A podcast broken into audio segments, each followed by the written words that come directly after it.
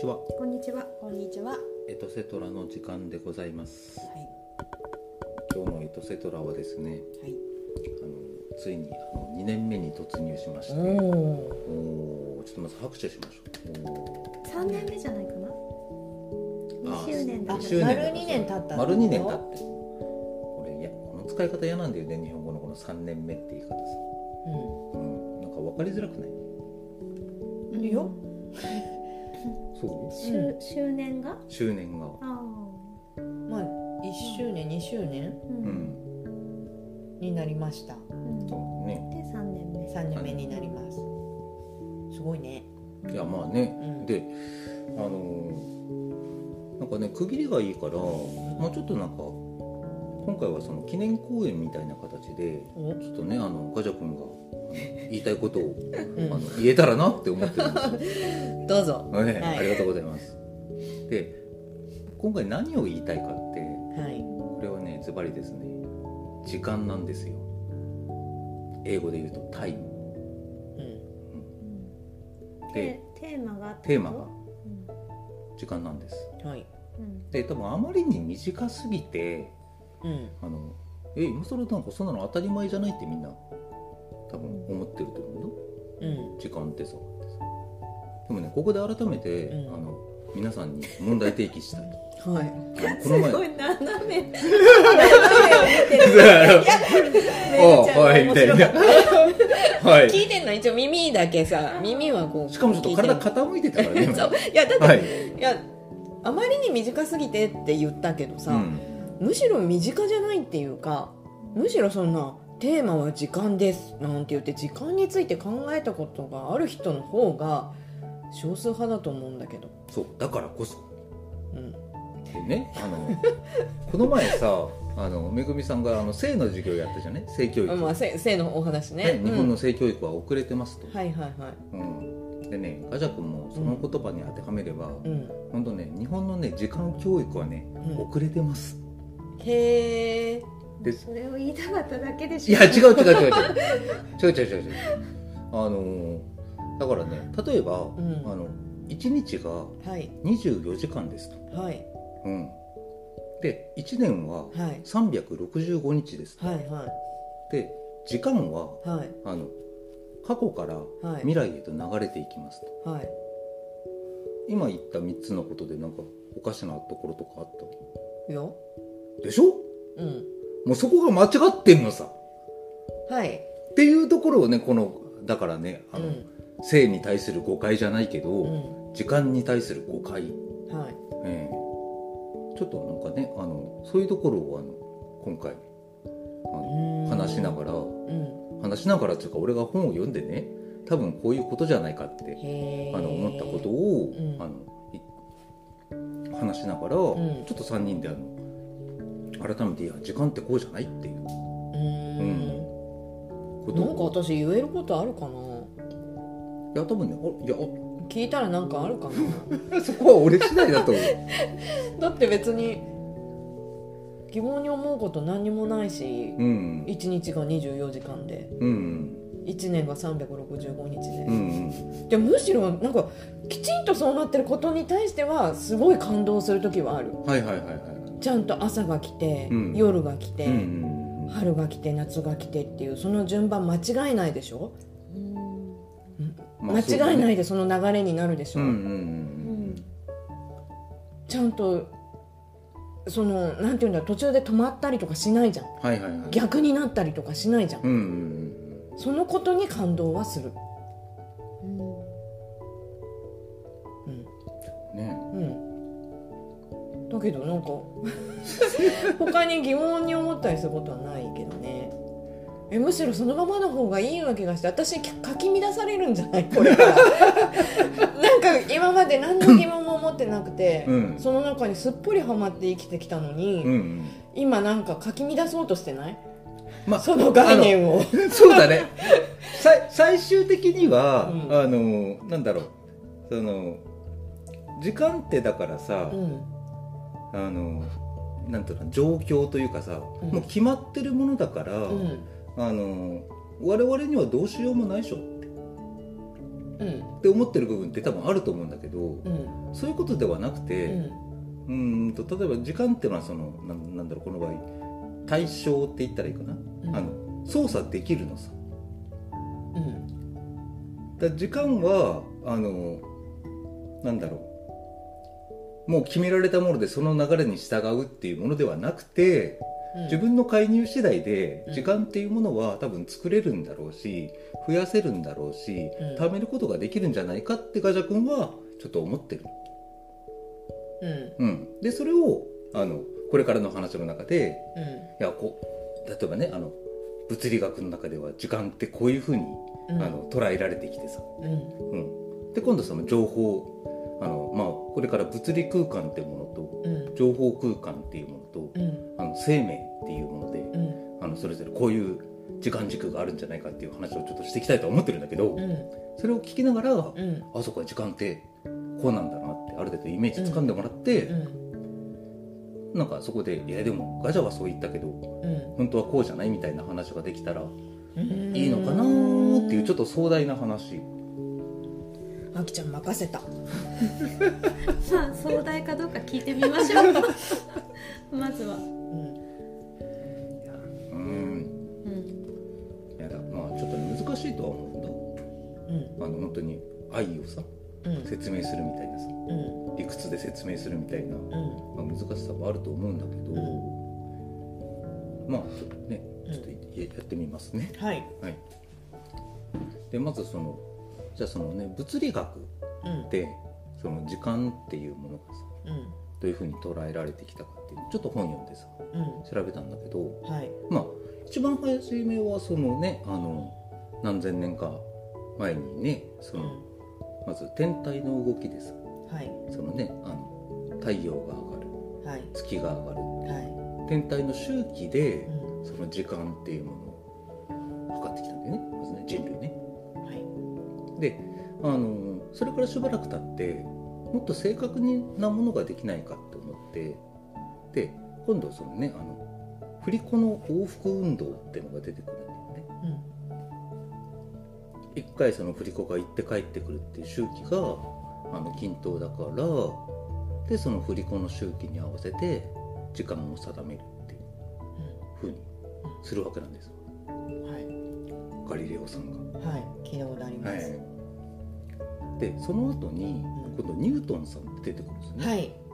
でニュートンさんがあの、まあ、運動の法則ってねはい。いろいろ物理法則を発見していくんだけど、うん。そこであの絶対時間っていうものをまず打ち立てるわけです。はい。でこれ証明されるわけじゃないんだけどうあの宇宙にはあのどんなものどんなあのあの物理現象も介入できない安定した時間の流れがあるはずだっていうことを言い出すのね。んうん。その絶対時間と呼ばれる宇宙のリズムがあって、はい。うん、我々はそれに従って生きていると、はい。それを解明するんだと。あのいう流れが出てくるんです。はい。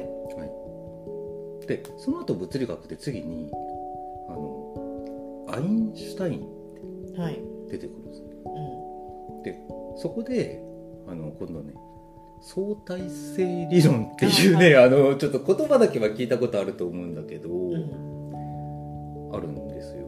うん。まあちなみにあえて分かりますとは言わない。あのでこの相対性理論であのそれまでその絶対時間って呼ばれてたはい。時間はある一定のリズムがあってうん。変わらないものだって言われてたものが、はい。実はあの空間と重力の影響でうん。時間の流れは変わるっていうことが状況によって時間の流れが変わるっていうことがねうん。あの証明されるわけ、うん。ああだから時間っていうのは一定じゃなくてうん。ある状況下においては変わると流れが変わると。ということがねうん。あの証明されるわけ、うん、でその頃にあの時間に向きがあるのか、うん。うん、っていう話もされてるわされるわけ、であのー例えばその運動方程式とかって呼ばれるもの。方程式って何でもいいんだけど x はイコール y 事乗とかでもいいんだけど、うん。であれってその運動のなんだろう状態を表してるんだけどうん。あの過去から未来とか未来から過去ってどっちに流れるかって時間の向きっていうのは表してなななかったらしいんだ。今もそうなんだけどうん。方程式っていうものは。はい。でそれのこの時間の向きってどうやってあの決まってるんだろうっていうところうん。あの同時に研究してたうん。あのものがあって、うん。でそこでねあの落ち着いた概念がさそのエントロピーっていう言葉聞いたことありますかね？全くないです全くないですよね。エントロピエーントロピー。カタカナでエントロピー。って出てくるんだけど、はい。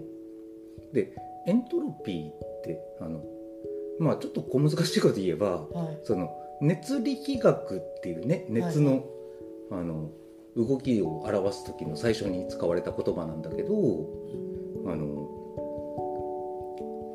そのなんだろう。あの複雑なものあーごめんごめんごめんなさい。あのまあよくコーヒーカップの例とかあるんだけど、ん。あの コーヒーカップにはい。コーヒーの入ってるカップにミルクを入れると。はい。で時間が経つと、ん。あのミルクがコーヒーと混ざっていく、うん。うん、でこの時にうん。そのエントロピーがうん。あの はい。ごめん。ないよ？その時にエントロピーが？エントロピーがあの増える増大するって言うんだ。全く意味が まあこれあのなんだろう。これ ごめんね。あの。いや面白いぐらい意味がそのエントロピーって。エントロピーってまず名前だと思って。で あの名前ね。名前ね？あなんかあそういうそういう状態の名前ねって思ってくれればいいんだけど、あのコーヒーの中に。うんもう涙で。入れた時にまあミルクと混ざるね。コーヒーとミルクが混ざる状態。それを、うん。まあ。えエントロピーって思ってればいいの？まあイメージだね。あの大丈夫？泣いちゃったしょまさか本当に意味が分かんないいやさっきからね一生懸命聞いてんいやの聞いても聞いてるなって思う真剣真剣なのわ私かります。よくわかりますよくわかります。真剣に聞いてんのに。いやわかる。全く意味が分かんない。ちなみにどこからわかんなくなった？いいの？どこ？どうしたらいいのか分かんないもう。いやなんかさ、いやうんどっから分かんないって聞いたことある人の名前がいろいろ出てきたああガリレオとかニュートンとか出てきたけど。そうそう聞いたことあるなって思いながら、うん。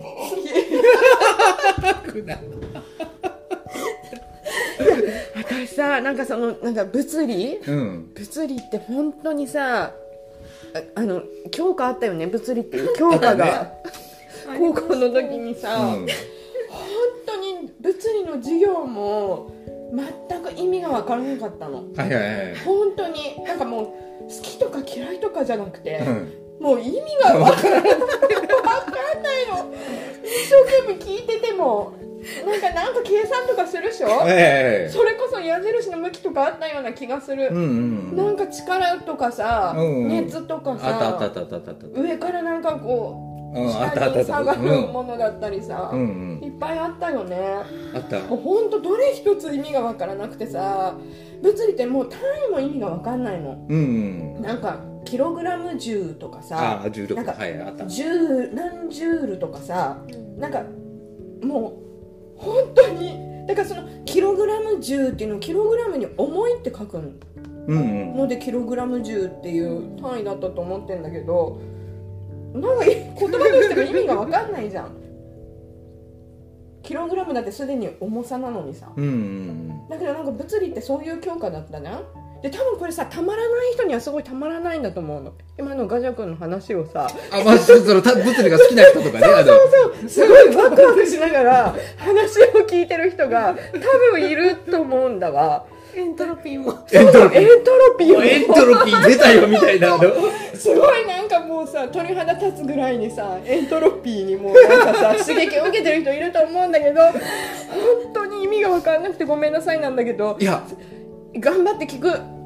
でもあのねごめんごめんあのまあどどっかで分かった、うん。あのギブアップを入れよう。でもさエントロピーについてあんまり考える必要がないんでしょ？私は今そのエントロピーについてコーヒーの中にミルクが入った時に時間が経つとあのコーヒーとミルクが混ざり合う？うん。それをエントロピーだっていうふうに今思ってればいいんだよね。あまずごめん。あ違うコのーヒーとミルクの例はちょっと忘れて、うん。あのとりあえずまずエントロピーってまず言葉を覚えて、はい。でエントロピーがあのその固まった規則的なものからどんどん複雑になるカオスとかって聞いたことある？かなないか？カオス状態とか混乱とか？ああカオスね。はい。それはわかる。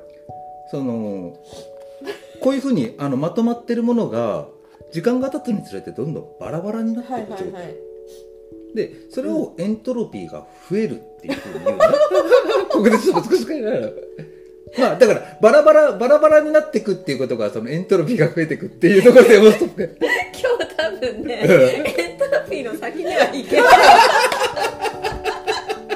こんなにハマっちゃうのも。もう今日はエントロエントロピーだね。だね。エントロピーまでだね。エントロピーまで。エントロピーが増えるっていう言い方するんだ。そうそうそう。だからどんどん例えばあの綺麗な部屋がどんどん散らかっていくみたいな感じ。それは別な言い方か物理学的に言えばこれはエントロピーが増えてるねって お前の部屋散らかってるねっていうのはイコール。なるまあほどね。じゃあ私はこう家がさちょっとさ、ちょっと忙しくて片付かなかったりとかさ、した時は、はい。今エントロピーがうん増えてる増えそうそうそうそうそう。いやそれがね合ってる。そのエントロピー増大の法則ってあるの。ちゃんと物理に。はい。でそれは物事が時間が経つにつれて、はい。どんどん複雑でバラバラになっていくっていう状態。はい。でだから部屋見て部屋散らかってるねって言ったらいやエントロピー増大してるねでいいの。そうなんだ。いいの。最近ちょっと掃除ができなくて。ねちょっとエントロピーが、はい。ねうちの部屋のエントロピーが増大してるよっていう。いい言い方だねそれね。使わせてもらう。ああいやでも使ったらいいと思う。あの言い訳にもできると思でう。何？だからなんかこうちょっと急にさ人がね、うん。はいはいはい。思いがけないこう来客者とか。ああそうだ来るね。ごめん今ちょっとエン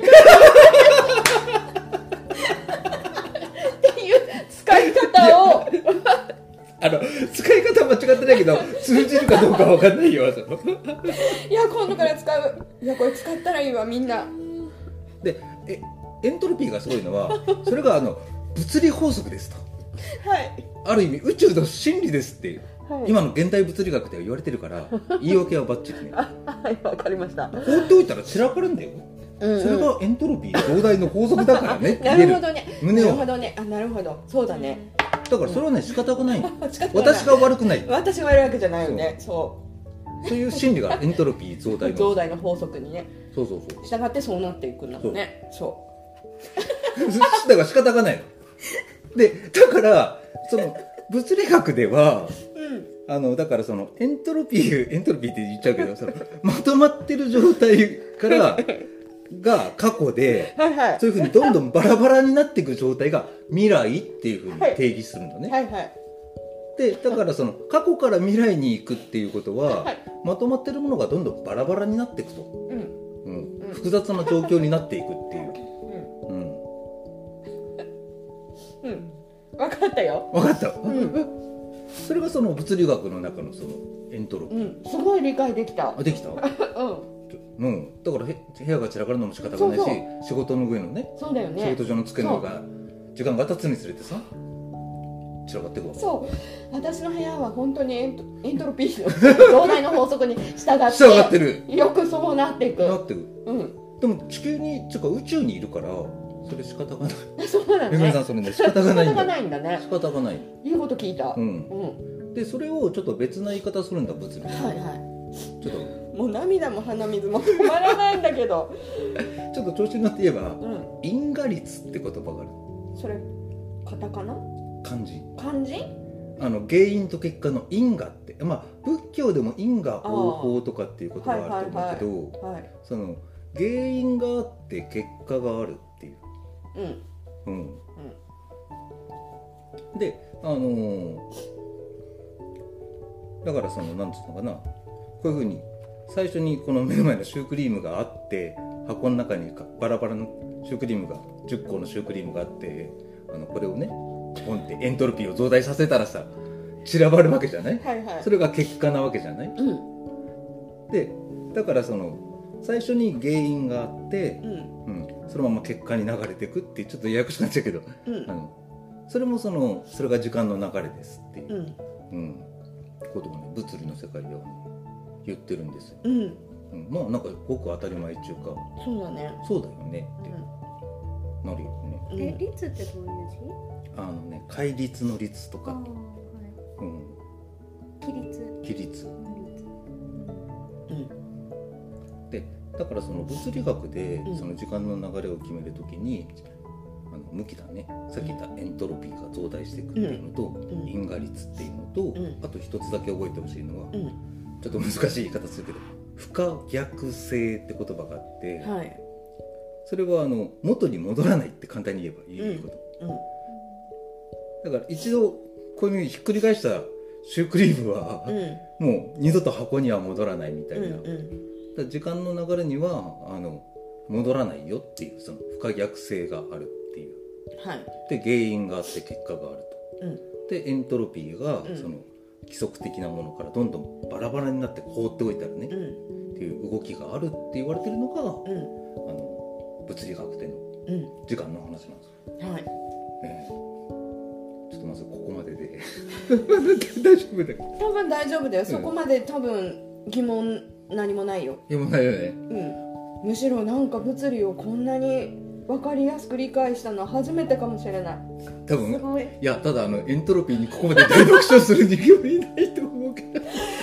本当もう本当涙も鼻水も鼻水すすってごめん。今日の収穫だね。そう。でちょっと今のまでの流れでおさらいすれば、うん。だから人類は時間というものをまず最初そのテンポというか周期でうん。天体のあのね太陽が上がって下がってって月の満ち欠けとかっていう周期で最初うん。あの捉えてきてさ。でそこで月齢とかうん。難しい言葉太陽暦とかうん。太陰暦とかって、うんうんうん。まあ何のことはない太陽を基準にしたり月を基準にしたりっていうね。それを周期見て1ヶ月いつだってまずそれで決めてきたであのもっとなんか正確あれそれってやっぱそのばらつきが出るから、ん。もっと正確な基準がないかっていうので、うんその振り子の正確には振動なんだけどうん。さ振動のサイクルでうん。1秒って決めよう。ん。うでまあ実はその振り子の原理のやつって今もあってそれはもうねあの分子レベルのその細胞が振動するのね。うん。その振動数を基準にしてるあの分子時計って呼ばれるあのクォーツ？クォーツ。クォーツよりねさらにあののもっと正確なものがまだ生まれたらしいんだけどそうですクォーツ時計です。それをその振動数を利用してうん。1秒ぶれない1秒間を、うん。うん、決めるっていう、うん、時間の決め方をしてて、うん、でそのうちなんかねあの宇宙は神様が作って神様は絶対的な基準があって、うん。うん、絶対なんかあるはずだっていうので絶対時間があるはずっていうふうに限定してね、うん。うん、そこからあの絶対時間を探し出すんだけど、うん。あのアインシュタインって呼ばれる19世紀頃に天才が、うん。いやそんなことね時間は一定じゃないよって、うん。うん、相対性理論っていうものでうん。見つけて見つけてしまうわけなんです。うん。だから今のところその分かってるのは、うん。まあその時間の流れっていうのはまあ一定ではないっていうのはあるんだけどうん。プラスその物理の中さっき言った。時間が過去から未来に流れるっていうエントロピーがどんどん増大しうんていく、うんでそれは戻ることはない。不可逆性があると、うん。うん。であのその原因があって結果があるからそうなるっていう、うん、ふうにあの物理学の中ではうん。そういうふうに捉えられてる、は20 19世紀後半までの物理学の中ではね。いうん。っていうのがまずそういうそういうふうにまず時間ってうん。物理の面でもね。はい。捉えられる。19世紀後半までってことは今は違うってことなの？今はねめぐみさん 違うんですわ。え今のに何の疑問もないのに？そうだよね。うん。そうだよね。そうだよね。そうだよ。なんで何の疑問もないよ？まあそうですよね。そう？そうですよね。あのあそうですよねって思うね。うん。思うよねうん。ここでねうん。出てくるね、聞いたことあるかな。量子力学っていう物理のわ学問が出てくるんですよ。漢字も書けるわそれは。あ素晴らしい。うん。でまず答えから言うとまずあの時間って何かってうん。明確にはまだ定まってません。あの時間の謎は解かれてないだ時間の謎って何なんだろだからあの明確に例えばよく映画とかでさううん。その、まあ、バック・トゥ・ザ・フューチャーとかでもいいけど、うん。ね、未来に行くとかうん。過去に行ってうん。過去の自分に会うとかね。うんうん。そういうあの時間の流れの因果関係とか、あのそういう可能性とかってよく言われててさ、うん。うんそれができるかできないかってうん。とかっていろいろあの問題があるんだけど、うんそれに対する答えってまだ出てないんだよね。うん。できるとも言えるしできないともあのどっちもできるっていうふうにも言えないし、うん。できるっていうふうにも言えないぐらいまだまだその時間って結局なんだっていうふうにうん。あのなってるんだけど、うん。そうその時間だからねそこで出てくるその量子力学っていうものがうん。さらになんかねややこしくさせてしまったしうん。でも夢と可能性にあふれたことなんですが、うん。まあ、まずねこれあれですから。リアル夢と魔法の王国だからめぐみさん。うん。量子力学。すごい。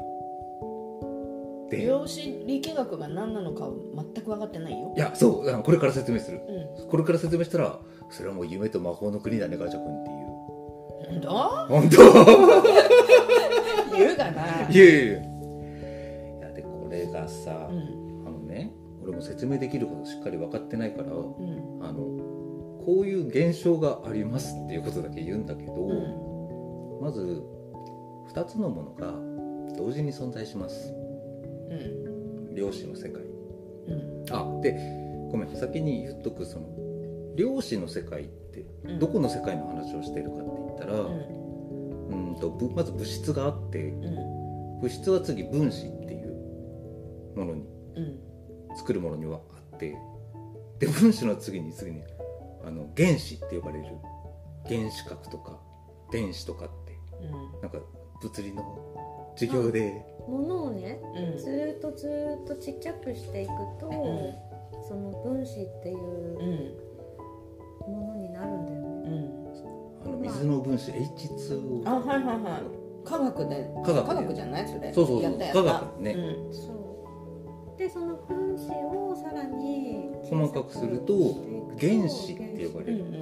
ものになるうん。で次原子をさらに細かくしていくと、ん。あのなんだっけ。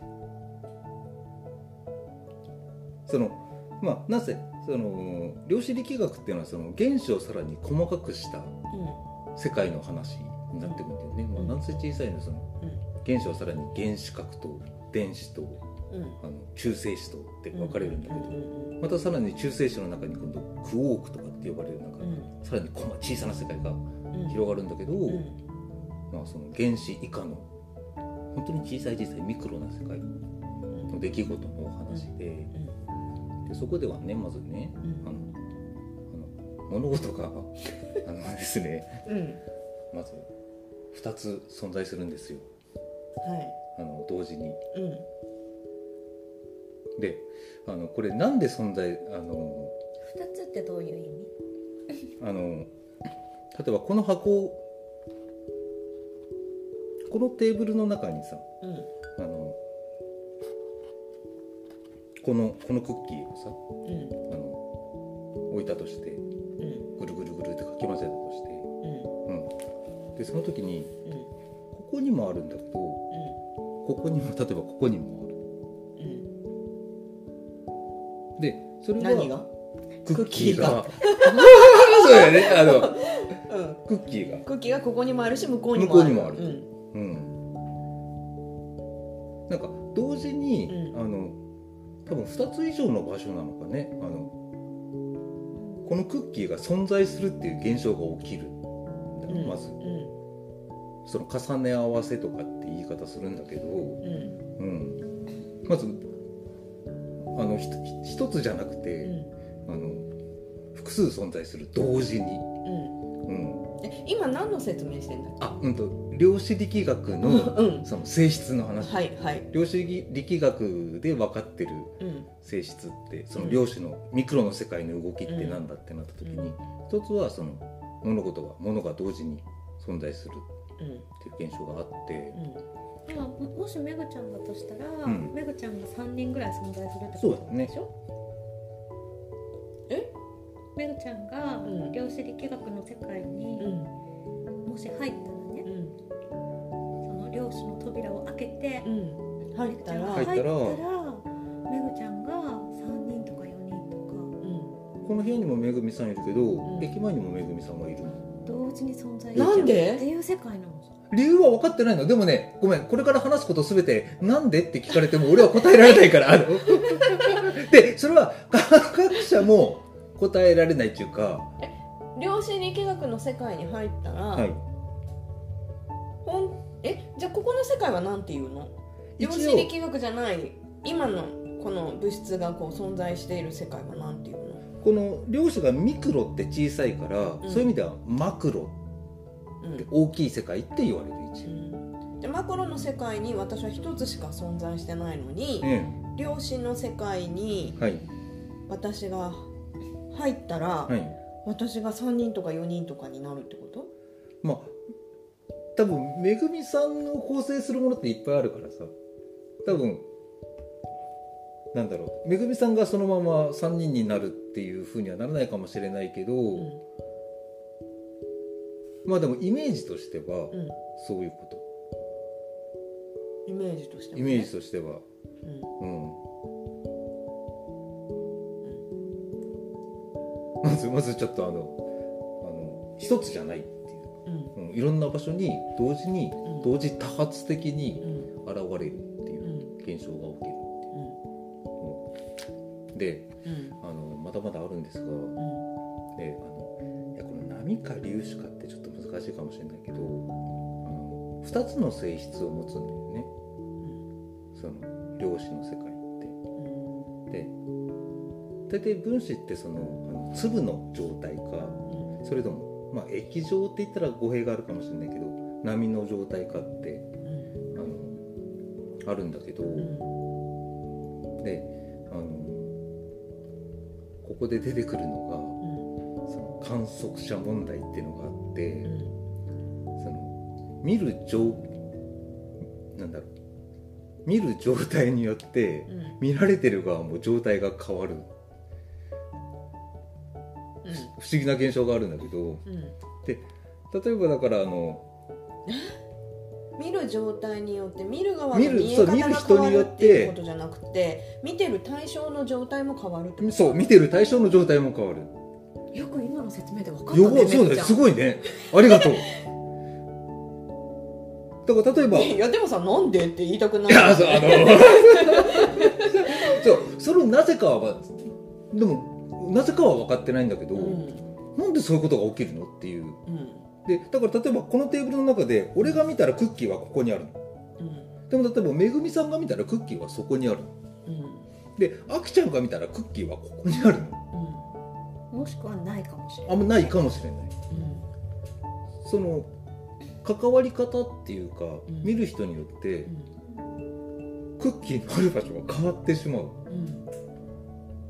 うん。なんでって言われても、まあ、そういうもんだかえなんでの理由を説明できる人はいるの？ら探してる人はいっぱいいる。なんでの理由を、うん。だからその量子のさ、うん。世界の研究者たちうは、ん。そういう現象が起きていることはうん。もうずっと分かっているの？分かっていて、なぜそうなるのかがまだ分かってない。へっていう世界だよね、そうなの。うん、その現象自体はもう何年もそうなると。ななる。何回やってもそうなるっていう。う、んうん。ふうに言われてる。うん。っていう世界が時間にどう関係していくのかっていうのは、いやでうん。えだからそのこれもさそのだからその科学者は今だからそういう状態のものがあるんだけど、うん。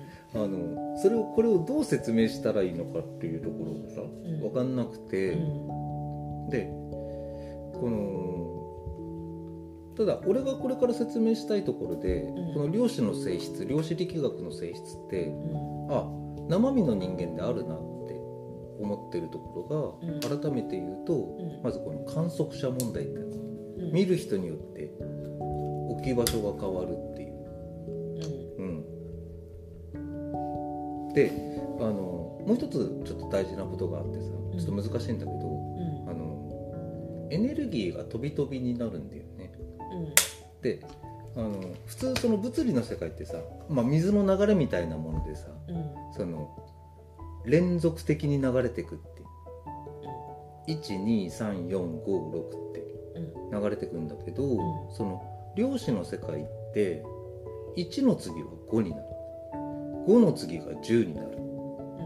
っていうあの、まあ、難しい言い方すれば離散的って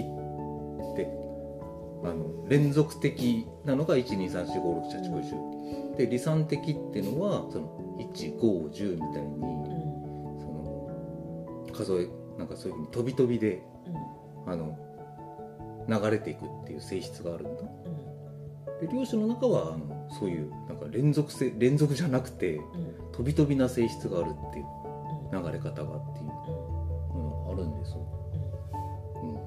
うん、なんでって言われたら分かんない、う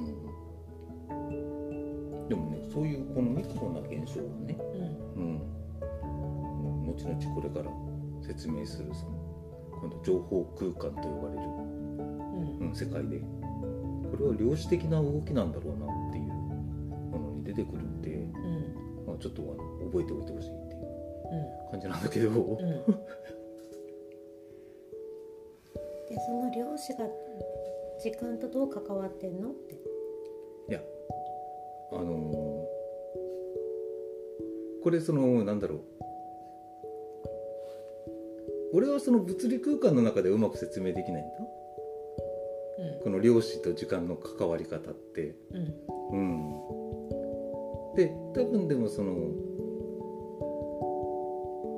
今度これから言うその情報空間って呼ばれる中で人の物事の考え方とか捉え方ってあのいうものってすすごくそういった量子力学的な性質なんだろうなって思うから、うん、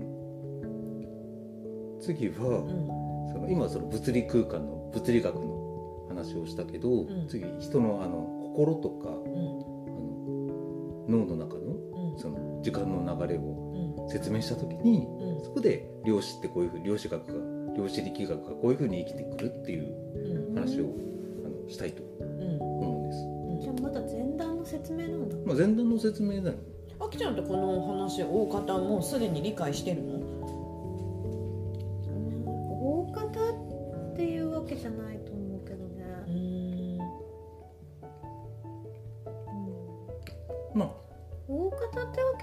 けじゃないけど、なんとなくそういうなんか時間についてのこう話とかさ、まあ、本読んだりとかさ、そういうのが好きでしてるんだけど、まあ、ガチャが、なんで今回いきなり、あのこんなに時間について熱く調べ出したかっていうのは、そうだね。言わないとダメだね。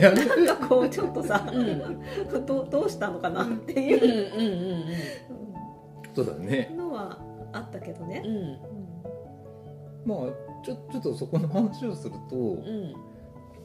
この前ですね、うん。この前ってもうかなり前になるけどうん「テネット」っていううん。映画を映画ね。は見てきたんですよ。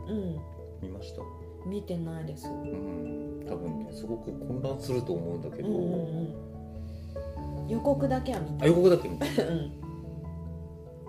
まあでもまあ映像だけ見てても楽しめるとは思うんだけどただあれはすごく時間をうんそのね扱った映画でうん。時間は逆行するとかっていうのが書いてうあるん。ポスターに書いてあったんですうん。うん、でその時間の流れをテーマにしてるやつなんだけど、うん。うん。俺はねあれ見てすごく感動しちゃって、うん。でな多分なんか自分の中で多分ちょっとスイッチ入ったんだろうね。あの映画見終わった後にちょっといろいろなんか考えてて。いやでもあのあの映画のあのシーンってこうでこうでこうでとかって。うんうん。その考えていった時に、まあちょっとちらっと言うとあの自分の中のあのあの「テネット」っていう映画ってさ、その人間の自己自己世界自己なんだ。内面世界の話だって俺はうん解釈してるのね、うん。テネットの映画って。うん。人の考え方とかうん。感じ方の脳の中で起きてる時間の流れの話だって。人それぞれ感想あると思うけど、うん。で自分は解釈して、うん。これそうなると時間ってなんだべなってまあエイトセトラでもずっと前にその苫別さんのコーナーでさうんうん時間は未来から過去に流れるうん。っていうず1年以上前にやって、ん。あの時もちょっと考えたけどあの時はピンとこなかったの、うん。うん、でも改めてその「テネット」っていう映画見て、うん。なんか自分の中でさあれこういうことじゃね？って思い始めて、うん。でまあちょっとその本とか読んで。へえちょっとやってみようかなっていうふうにね、なるほどね。時間のこと書いてる本ってどんなんあるの？どんな本なの？そのなんか物理っぽい本なの？その時間について考えてみようって思った時に読む本っていうの？まずねうビジネス書。んへえ、いやただあれはねうん、時間管理。上手に時間を使う。時間を使いましょうって。うん。それは俺の中のコンセプトからずれるの。うん。あれはもう限られたものをうん。どう有効うん有効活用するかっていううん話でで今度来るのがやっぱその物理学うんの本でさ。うん。私さガジャに貸してもらった本でさ、うん。14歳のためのうん。時間論、時間論。あの物理学の先生がうん。14歳うんに向けて、うん。あの書いた本があって、うん。それは面白かったよね。いや私でもその14歳に向けた本でもきっとダメだなもうちょっと下の年齢に向けて書いてくれてるやつやないと。7歳ぐらい。小学校入学前ぐらいの方がいいかも。ぐらいの子に向けて。いやだからねあその14歳の時間論を読んでも思ったけど、うん。やっぱりすごくさ説明しづらいものなの。うん。本当にあの恋愛と一緒だと思うのさ。うん。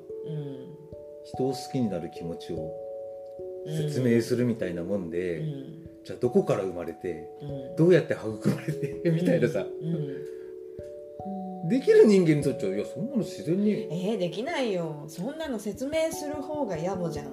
なんか。やいやね あのさ あのね、うん。あのってなるじゃない？うん。でもだから時間もさあの結局だからあのまあある学者さんはもう時間なんてない時間時間っていうものは存在しませんっていうふうに断言してる人もいるんだけど、うん。すごくなんかその実感というか体感的なものでさ、うん。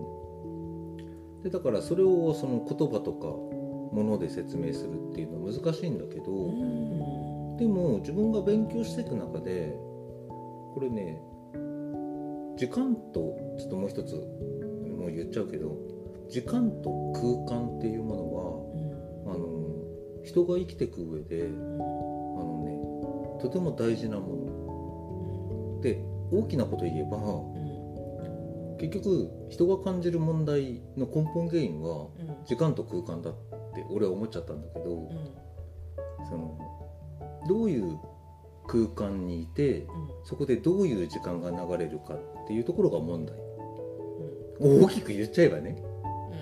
うんでだから我々は我々はというかうちらはやっぱりその時間の流れ方も、あの気をつけなきゃ注意しなきゃいけないし、その時間の流れる空間っていうものに対しても気を使わなきゃいけない。っていうふうに思ったのね、勉強してて、で多分それはね大人も子供もこれからさらに必要だと俺は思ったの、あこれここういう捉え方してる本ってなかったけどさ自分が読んでてさ。うん、でもだからそういう意味でやっぱそのねあのなんだろう時間を有効に使う。うん。なんでさ、うん。そう思ったんだろうね。ガジャは。時間と空間が人にとこれから気を使っていかなくちゃいけないって言ってた今。うんうんうん大人も子供大人も子供も。時間と空間に気を使わなくちゃいけない。意味わかんない。ありがとう。素直だ。素直な感想であげて。なんで何のこと何のことを言っているんだい？例えばさあのなんか突き詰めたらさあなたの一番欲しいめぐみさんが今一番欲しいものは何？例えば。ちょっと質問返しちゃうけど。えそのなんか物質的お金。あお金。うん。じゃあお金を手に入れて何したい？でもお金じゃあお金おお金もらいましたって思っても満足しないわけじゃない？じゃあそのお金を使おうと思うわけでしょ？そう。いろいろ使い道あるから。まあ例えばこの前夢で行ったディズニーランドへ行くってさ。うん世界のねうん。っていうわけじゃない、うん。うん、でもそれはあのだからディズニーランドっていう空間に行って、あのディズニーランドのうん。その楽しい時間、うん。ね。あれそれをあの得たいわけだよね。うん。ちょっと乱暴な理屈だけど。うん。だからディズニーその空間と時間を作るためにお金が欲しいってなる。じゃない？と無理しゃりっぽいかもしれないけどさ。だからさ例えば恋愛にしてもさ、じゃあ好きな人がね誰かと恋したいって言ってさ。じゃあ多分じゃあじゃあ好きな人ができたわって言ったとしても今度その人と一緒にいたいってなるわけじゃん。でその人と一緒の時間を過ごしたいってならない？ねうん。二人きりの例えば空間でまあねそのなんだろうまあ肺を育む時間って言ったらいいのかね、そういう時間を過ごしたいって、でだからあの人がさその幸福感じたりさ何かする時ってやっぱね時間と空間って前提であるものだと思う。まず。まずね。うん。でだからあの多分ねそなんかそこをはっきりさせた方が、自分のやりたいこととかしたいこととかっていうよりも、あなたはどういう場所でどういう時間を過ごしたいの？っていうふうにあの言った方がまだなんかしっかり枠組みができるっていうか、なんかそういう捉え方した方がいいんじゃないかなって思ったわけね。まあそれは個人的にでしょ？いや個人的、うん。だだからガジャはどう思ったかっていう話でさ、うん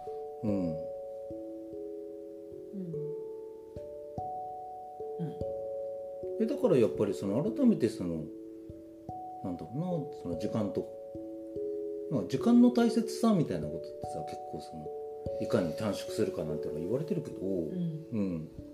でもあの勉物理勉強してても思ったけどやっぱりさやっぱね時間の反対は空間なんだよだから時間時間を生かすためには空間がないといけない。反対じゃないだね。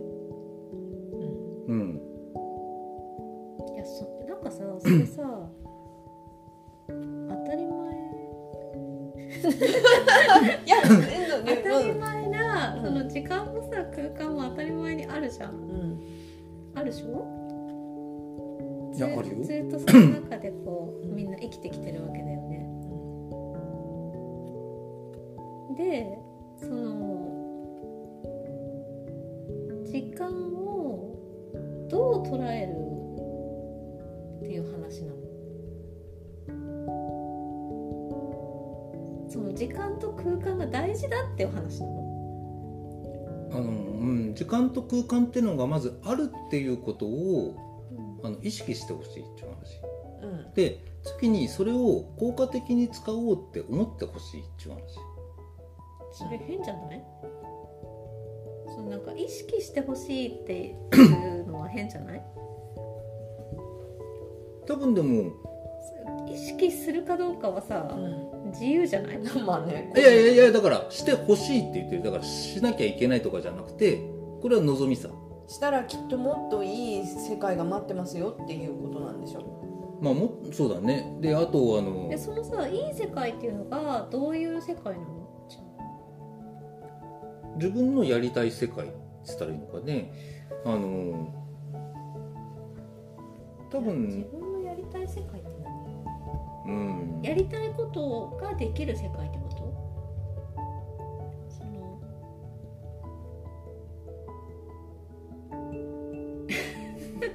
いや。じ時間と空間をが大事でその時間と空間を意識していくと幸せになれるっていう話？いや幸せになれるっていうところまではあの、うん。ねだい言えないけど、うん。あの例えば自分がなんだろうね今の時代でもそのたくさんの情報に流されてさいろんなものが入ってきた時にあの知らないうちにあの自分の時間って取られてると思う。まず。うん。奪われてる。奪われてるってこ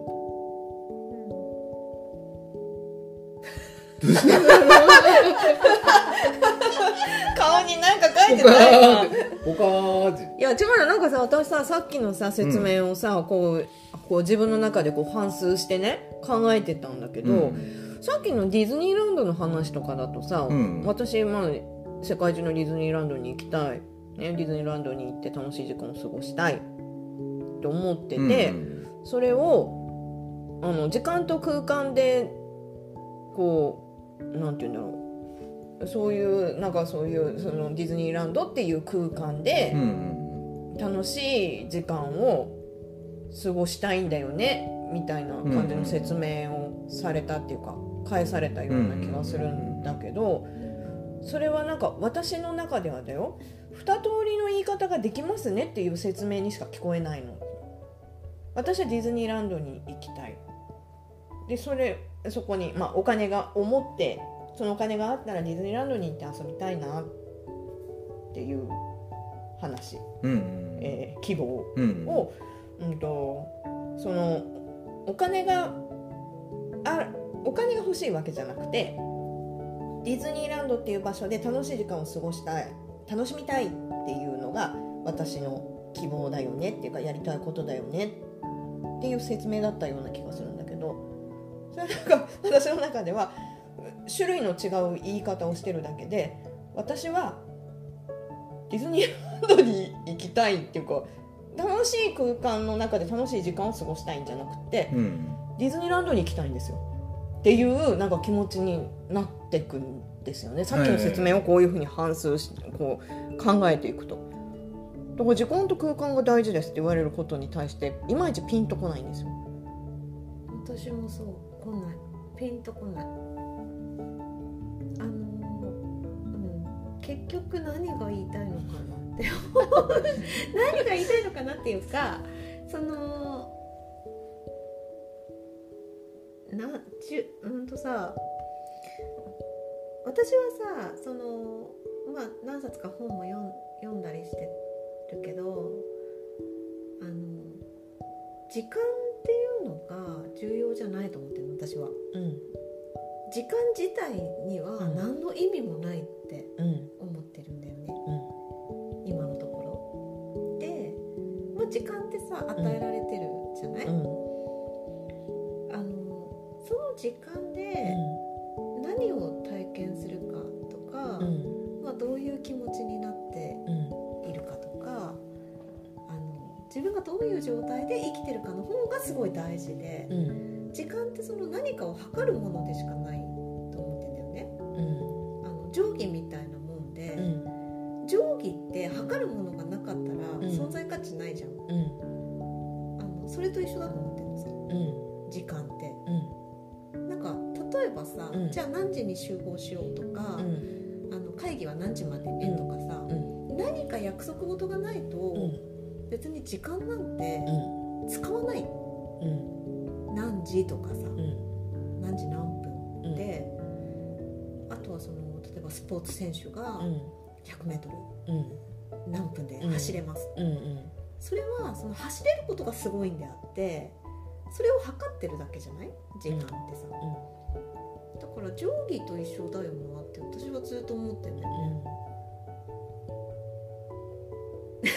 いやいやいやいやいやいやそう。うん。だからその時間を捉える時になんか時間そのものがすごい大事だって言われても「ん?」って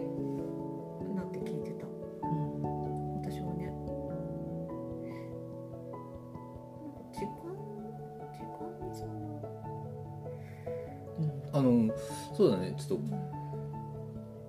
イメージで言えばさ多うん。分それぞれ時間って言葉に対するイメージってあると思う。ん。うねでこの場合だからそのやってることって思ってくれてない？時間って。うん。何をしてるかって。でうん。さっき言った空間って言ったらうん。どこでそれをどこでしてるかっていううん。ことうん。で捉えてくれればいいと思うでだから俺もそのねあきちゃん的にそのじゃあ時間厳密に何時何分とかっていう、あの細かく刻むのは分かりやすくするためだから、あの厳密にそこまでうん。刻まなくてもいい時っていうのも当然あるわけで、そういう時はあのなんだろう刻まなくてもいいけど、ただその何かをやって例えばディズニーランドにや行ってる時のさその俺は空間って言っちゃうけど、うんそのディズニーランドっていう空間の中で、あのどういう体験をしてるかってこれはどういう流れにいるかっていう、うん。どういう流れを持ってるかっていう、うん、っていう捉え方ってあの多分俺は無意識にやってると思う人って。何かを認識する時にってまた難しくなっちゃうけど、うん。勝手にその時間の軸があってさ、うん。うん、で勝手に場面設定があってね、うんうん、今でも過去でもいいけどうん。あの時こういうことしてたって、うん、であの時っていうのが俺にとっては空間っていう意味でさこういうことしてたっていうのが時間っていう意味で、うん、だからなんかさなんかそういうふうにちょっとあのなんか時間と空間って捉えてほしいなとは思うんだけどみんなそうやって捉えてんじゃないかい？でそれは無意識に捉えてると思う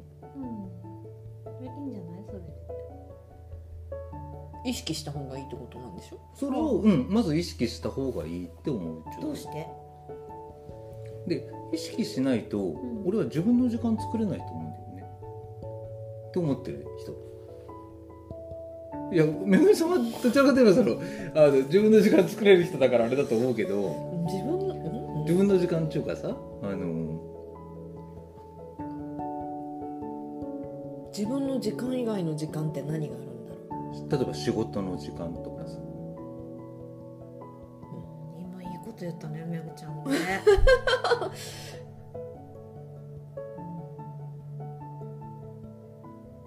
全部自分の時間だよね。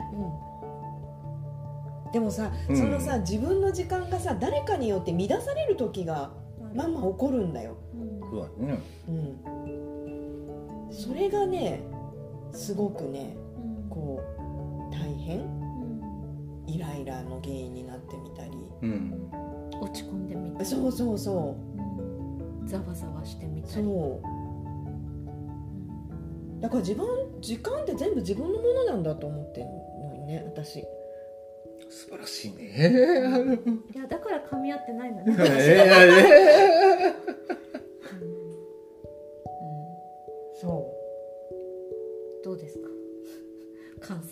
いや。ただでもそこでさうん。入ってくるわけじゃない？あのなんか自分の時間をなんだろう。邪魔するものみたいなさ。なんか、うんねう。んうん。そう。み乱されるの。乱されるってそいう。う。このなんか自分の時間の流れっていうのがちゃんとあって、うんうんそれに自分はずっといるんだけど、うんうん。そこを、まあ、乱されるわけよ。いろんなものにさ。うんうん人であったり物ものであったりね。うん。未来の記憶だったり過去のねうん。記憶であったりってさ、うん。なんか入ってくるわけだよね。うん。いや、なんつうのいや、だからね、いや、いいいいいいんだと思うんだ。いいんだと思うんだって言い方変だけど、あの、だ多分だからそそれをさ実感できる人と実感できない人がいると思うんだよね。何だか知らないけどイライラするとか。うん。であのそういう時にさ、ん。その時間と空間を意識した方がいいってあの自分が言ってるのは、でさっきちょっとあの時間物理の歴史の話で言ったけどさだからその自分の時間にもさおそらくあのテンポと周期とリズムっていうのがまずあるんだと思うんだ。うん自分のあのリズムとうん。ね3小節までいったらまた同じ風に繰り返すみたいなテンポ。うんってものがある。うん。それはまず自分が意識しないとうん。あ私のリズムってこうだね。うん。パンパンパンパン3拍子いって4小節いったらまた戻るみたいなこういうテンポがあるねっていうものをまず意識しないとさ自分のリズムが乱れてるとか自分の時間が乱れてるってまず分かんないと思う。うん、でだからそういう意味でまずそのなんだろう。その時間ってものを意識した方がいいっていう。であのさっき空間って言ったけど、うん。空間はだからリズムで言えばその音楽で言えば小節数みたいな1小節目2小節目っていう区切りのことだから,、うんそういう意味では、まあ、ついてくるもんだ。もう無理やり空間を入れなくてもいいのかもしれないけど、うん。うん、まあでもそのとりあえずまず時間のねそのリズムとテンポってものをまず意識した方がいい。自分のね。うん。でないんだったら、うん。分かんないんだったら、ん。作った方がいいとは思う。なんかあこれ俺のリズムだなってなんかうん。落ち着くリズムってあると思う自分にとっても。さ、話を聞いてるとさ、うん。そのガジャがずっと今日話してたのは、なんかこうあんまりこうなんて言うんだろう。自分のそのリズムだったりペースを守ることがなかなか難しくて、そのひまあ、人だったり、外からのその刺激情報によって、すぐその自分のペースを見失ってしまうっていうかさその人に合わせすぎちゃったり、周りに合わせすぎちゃったりする人に向けて言ってんの？かなって思ったんだけど。いや 私でもさそういう話？そういやわかんないけどそういうさ話に私も思うっていうかさだからそれがこうねさ誰かモデルがいるような感じするよね。そう。でもだからそういうふうに自分の時間のその流れみたいなものだったり、うんその人にもそれぞれの人にみんなの時間の流れがあっうて、ん。私が例えばガジャ君とこううまく人間関係を築いてねうまく付き合っていくためにはガジャ君の時間の流れっていうものがあってそれをなんかこう乱さないようにこうお互いがお互いのことをね、うん。やれればすごくうまくうん。あのなんて言うんだろう人間関係が築けるっていうかさ、うんだよねって思って、うん。そうだね。聞いてたうん。けど。そんな話はしたいわけじゃない。いやあのそんな話にも持っていきたいみたいな感じでさ、うん。だからあの今リズムって時間のリズムとテンポって言ったけど、うん。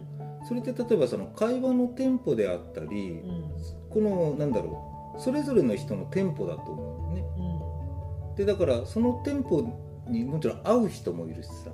そのテンポが合わない人もいるんだけど、ん。でもだからあのなんだろう。なんかそういうものを自覚するって結構大事かなっと思うんだ、うん。あこの人こういうリズムこういうテンポの人だなとかってさ、うん。それはあの性格とかうん。ともまた違うなんかその人のなんだろう。うある。あ理るね。理解するための基準というかさ、うんペースが全然合わない人っているもうん。え多分ね、ん。ね、そうそういう人と一緒にいたらすっごい疲れたりするよ、いやね。疲れる。そういう意味でそれも広い意味でのちょっと時間っていう、意味合いなんだけど、うん。自分に自分にとってはね、うん。うん、でもそれはだからやっぱりその一つは一一つはその相手のペースとかリズムを知る知ろうって思わないとそれ知れないと思うしうん。うんで逆に自分には自分のペースとさうん。リズムがあってさうん。でもそれを知ろう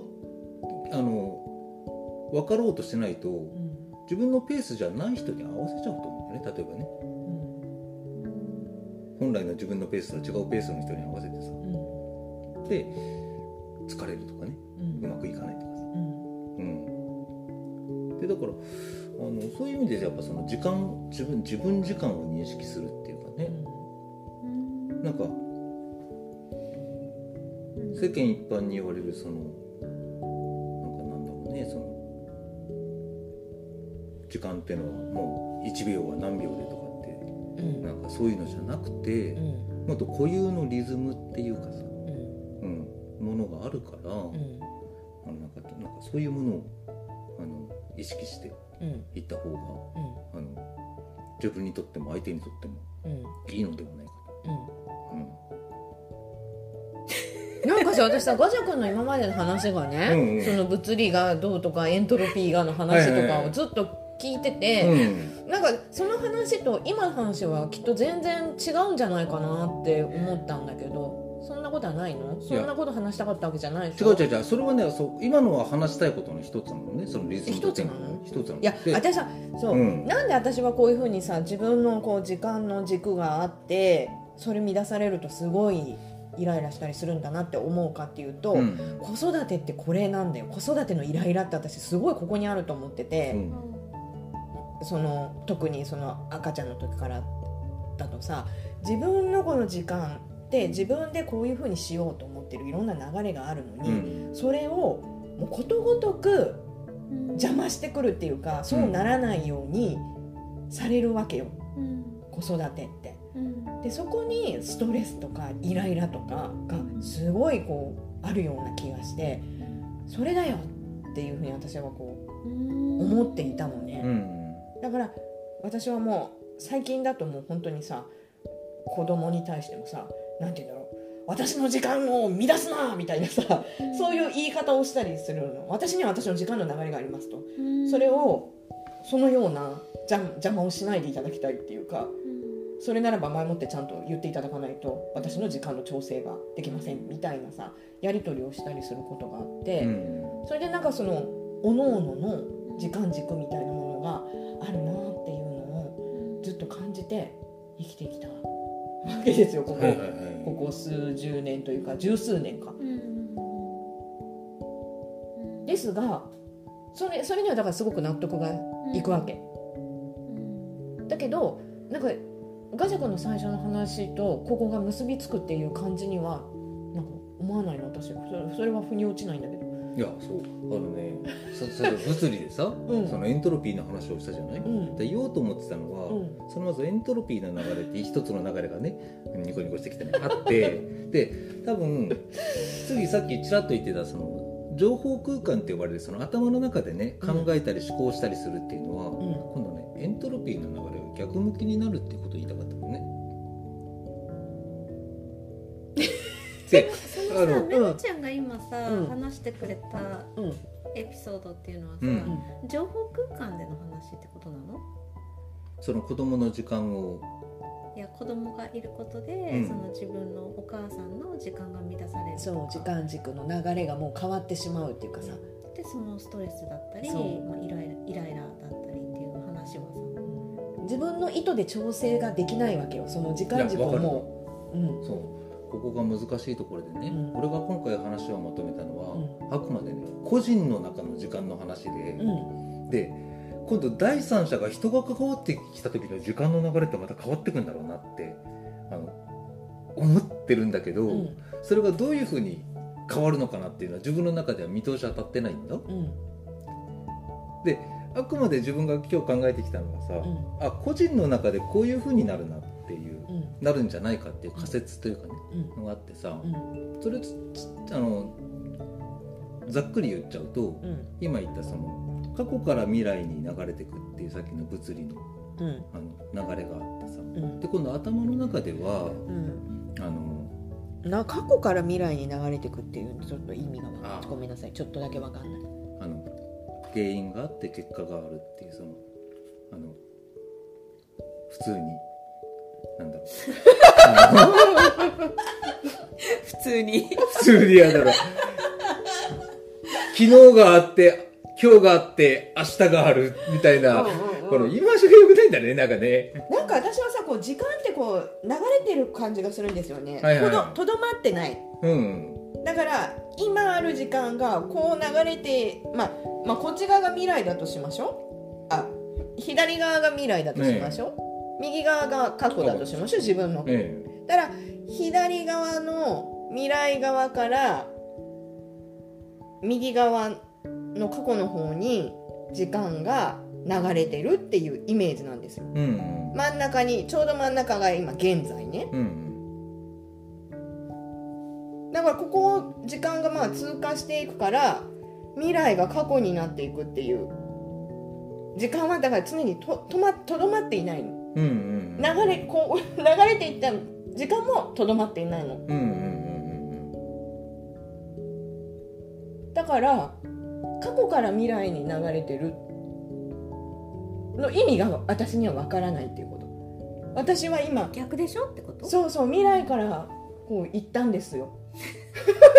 過去へ見送ったんですよ時間を。うん。そしてその過去もとどまっていないので、はい。ここに戻るっていうこともできないの。はいはいはいはい過去に戻ることもできない、うん。なぜなら流れていってるからどんどんその過去も追いつかない。えうん。でも過去から未来に流れるって言われたら私の中のこの時間の流れ今逆の矢印にならなくちゃいけなくなったんですよ。えはいはいはい。はいそれが理解がちょっと今難しい。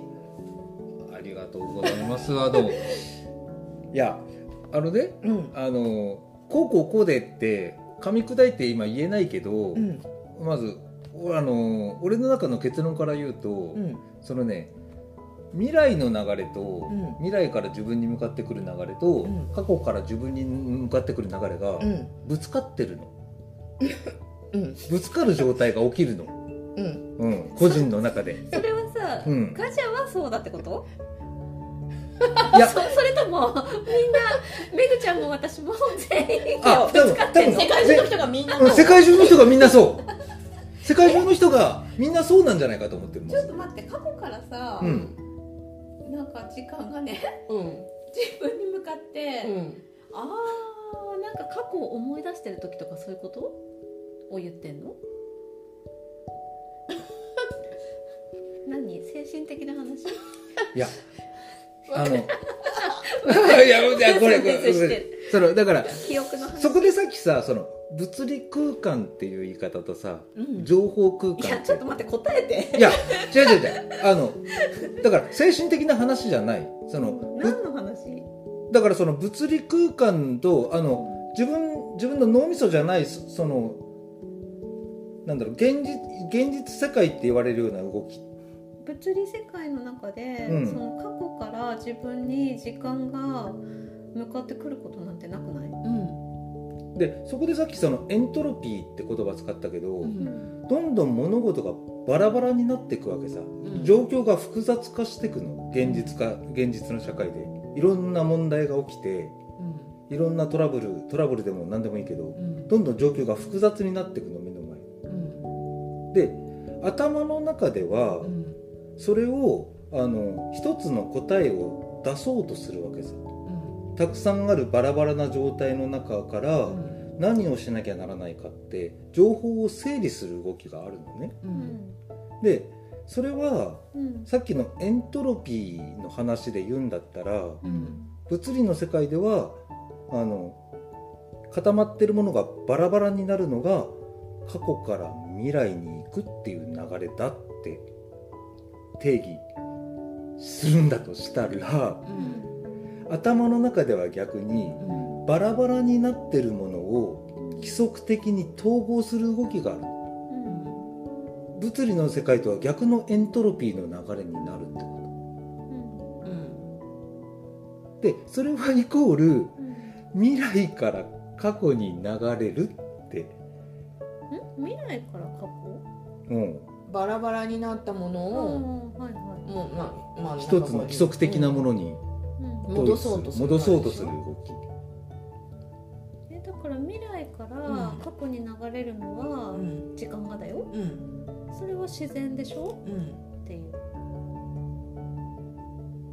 でもその自然で、うん。その私が言いたいの聞きたいのはその過去から自分に向かって、今現在の自分に向かって矢印も動いてると。ううん。んでそれがぶつかってるって言ったじゃない？さっき、うん。その過去から自分に向かってくる矢印は何なの？って聞いてんのさっきそれは目の前で起きる状況の話。その子供がねめぐみさんが子育てしてる時に私がこれをやろうとしたのにお母さんこれやってとか、ん。あれやってって自分以外のものが関わってくる動き。うんそれ今起きてることであって過去からの矢印なの？それ過去からの矢印。これは過去からの矢印じゃない。俺？その子供が関わってきたりするのは過去からの矢印じゃないくない？うん。なんで過去からの矢印なの？それ今起きてない？それって。いやだからさあのなんつったらいいのかな。あのただどんどんバラバラになる動きってのとどんどんまとまってくる動きっていう言葉のところはちょっとイメージ置く？いやなんかそれでさ、うん。時間の全てを語ろうとしてるけどさ そのエントロピーでね。なんかそう。じ実感としてさ、それでぜ全て決められたらさ、うん。え？って思っちゃう私、いやあのもちろん自分もこれが全てだっていうつもりはないんだけど今その時間の向きを話す時に物理の世界でこのエントロピーっていう理屈があるからうん。質問です、質問です。エントロピーの話でねさっきごめん、何回も言うけどコーヒーの話、はい。コーヒーにミルクを入れました。そのミルクが時間が経つとコーヒーと混ざり合うえ混ざり合ってもうカフェオレ状態になりますよね、それがエントロピーです。えが広がる。あエントロピーが広がる。うん。っていういう話をしましたね。だから過去から今に流れてくるこの時間矢印としては過去にのにミルクを入れた。うん。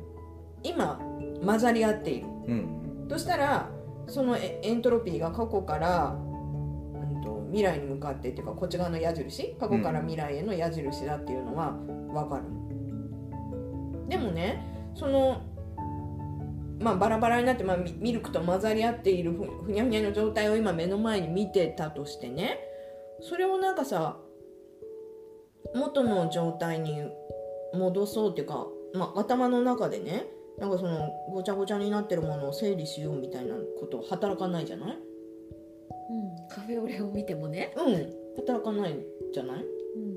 うん、であの俺の中では働いてると思ってるのさそれ。なんで？その分かるように説明いやだだから頭の中では情報を整理してるわけで。う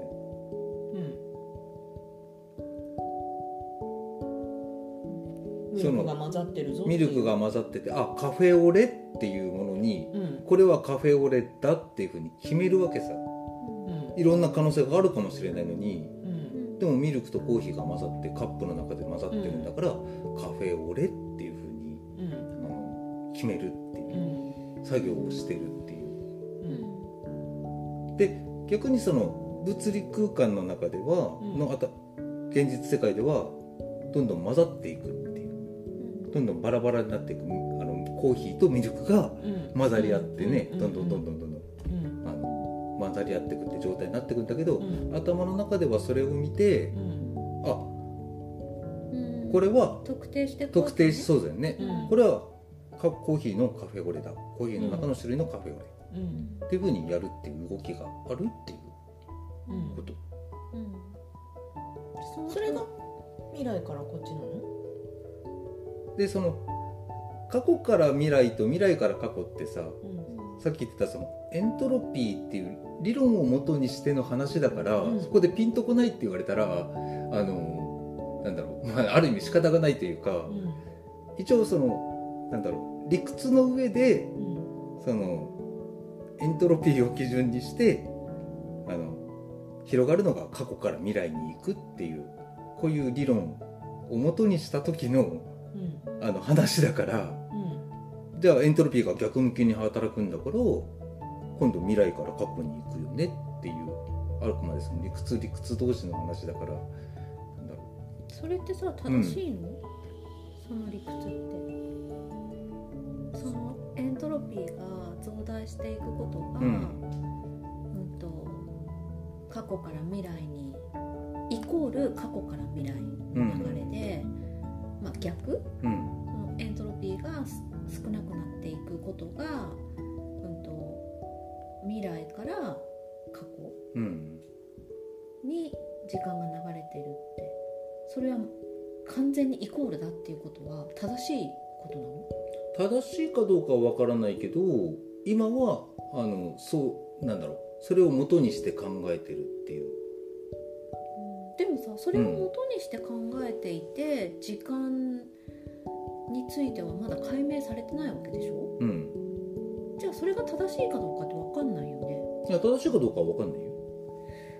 だからあのその仮説にそのエントロピーの仮説に基づくんだったらうんっていうことを俺もあの言ってるんだけど、うん。多分こういうふうに働くことが過去から未来に行くっていうんだったら、ん。頭の中では逆にうん。バラバラなものを一つにまとめるっていう動きをするんだから、うん。それは未来から過去に向かうっていう流れになるっていう、うん。あのあくまで理屈に理屈を重ねるみたいなあの話だからさ。だから本当に正しいの？って言われたらいや胸張ってこれが正しいとは言えないけど、面白いだとは自分は思ってるんだけど、エントロピーの話を聞くとね過去から未来が分かるんだけど、うん、未来から過去が分からなくなるんですよエントロピーの話をされると。だけど自分の中のこう時間の感覚としては未来から過去っていう流れはすごく分かるんですうん。その2つを1つにすることがでも俺逆に今まで未来から過去に流れるって実感がすごく分かんなかった人なんだけどさ。俺はね。うん。それをなんか本当に昔からずっと思ってた。え？だって昔からそんな時間の流れのこと考いや考えてないもん、うん。うん。過去があって未来があるみたいなことでしょ？過去の経験とかがあって、け経験とか体験とかがあって未来ができる未来ができるっていうか、まあ、今があるっていうかさ。そういう意味でのじ時間ってことだよね。そうね。過去から未来に時間が行くっていう風に感じるっていういやでもえだから見方どういう風に見るかなんじゃないの？でも昔に戻ることできないじゃない。うん。なんていうの？だから流れてんだと思うんだよ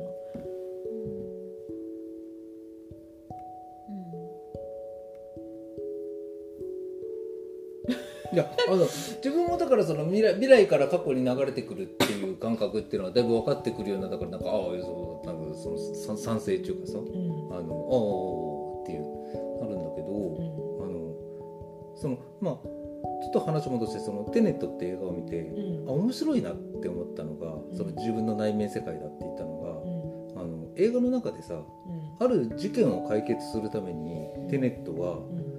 未来と過去から同時にその問題に解決を図るんだよね。でこれって多分人間が無意識にやってることなんだろうなと思ったのね、これってって思って。でそれを映像化して見せたってこの映画が面白いすごいなって思っててさ、でそうなったらそのえ時間の流れって何なんだろうってやっぱりちょっと思っちゃって、でそのじゃあ過去から未来に流れる未来から過去に流れるってなんだべなで自分の中でそのね理屈を探してた時にそのエントロピーっていう概念が出てきてさ、うん、であの理屈を探してたんだ。いやまあ理由というかね あのなんかそういうすごいね、うん、ななんでだろうなっていうなんかね、あの時間の中でどこどこまで分かってるんだろうとかって思った時にさ、うん、でそれで見た時になんかああじゃあ今のところその時間の向きってねを説明するものって、俺が探したの中ではそれしかないから、エントロピーって呼ばれるものね、あのだからあのうん。まあこれを使ったらでもああやっぱこうなるんだろうなっていうのが。でその過去と未来がぶつかり合ってるところで、まあ、そのねちょうどいいところで今を作ってるっていう人間がね、うんでただそこでちゃんと今を作れない人もいると思うんだよね。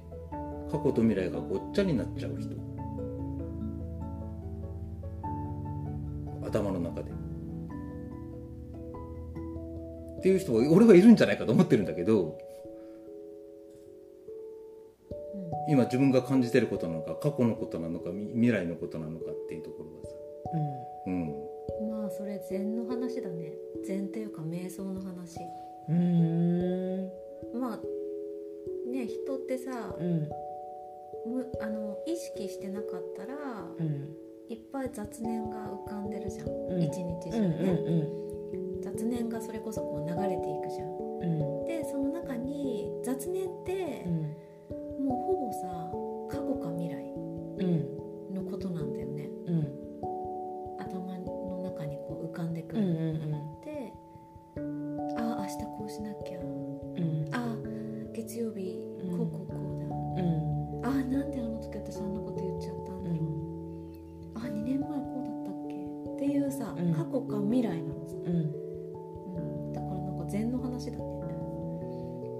そうね、だからそれにもうずっと四六時中支配されちゃってるとその今にいることができないよって話でしょ。まあそうだね。その今をちゃんと捉えることができないよ。っていう話だよね。でだからそういう意味ではそのなんか時間と空間っていう言葉にした方が、今を捉えやすいんじゃないかっていう気はするんだよね、うん、その過去の時間が流れてきて未来からの過去からの時間が流れてきて未来からの時間が流れてくるんだけど、うん、それとは別に今の時間っていうのがある。ね、うん、でだからそのただ今の時間は放っておいたら過去と未来にやられちゃうから、うん、やられちゃうの、うん、やられると思うやられちゃうから、あのね。そこでちゃんと今の時間を持てるようにしようっていう。のが一番言いたかったこと？そうだねでもそれをそれを持った方がいいんじゃないかって思うんですよ、うん、うん。でそれは意識しないと持てないと俺は思ってるのね。うん、うん、でそんなものがねあのなんだろう。あるなんて思わなかったらずっともう自分は過去に生きるか未来に生きるかのどっちか、うん、うん、になっちゃってさ、うん、うん、でも今情報化社会だから情報化社会っていうかさだからそのいろんな情報がさ必要以上に入ってきて自分の時間を取る時間なんてないから、うん、むしろいかに人の時間を奪うかの世の中だと思うんだ、うん、あい隙間時間にゲームをさせるためにねあの魅力的なゲーム作ってさ、うん、だから空いてる時間はゲームの時間になるしさ、寝る時間あとは寝る時間勉強の時間ってなっちゃうからまあ、そういうそういう時間もいいけどそれとは別にそのなんかねあの自分の時間。えー、もうほら今分かんなくなった。なんでなんかゲームの時間はさ、うん、自分の時間じゃないの？っていう。なんか時間を奪われたような言い方になるけど、うん、だってそれはゲームをする時間があったっていいわけでしょ？もちろんもちろん。それは人に奪われた時間なの？いやこここね難しいと思うんだけど、うん、そこで今わわけが分からなくなった私。え難しくないじゃん、う？ん、だってさ、ゲームやりたくてゲームやってんだからそれでいいじゃん、誰かにそれはさ時間を奪われてるわけでもないし無理やりさやらされてるわけでもないし、なんか人の時間を奪うためにゲームを作ってる人たちは作ってるわけじゃないと私は今思ったけども。まああのあの感覚としてはやる側がこんなものに時間を奪われたって思うのかもしれないけど、うんうんうん、ゲームは時間を奪うために存在してるものではないと思うけどね。うんうんうん、捉え方なんじゃない？それは人それぞれ、うん、というか意識というかさ。見え方？なんだっけ？分子じゃなくて量子？量子の世界、うん、まさに、うん、そう、まあ、観察者が誰なのかう。ん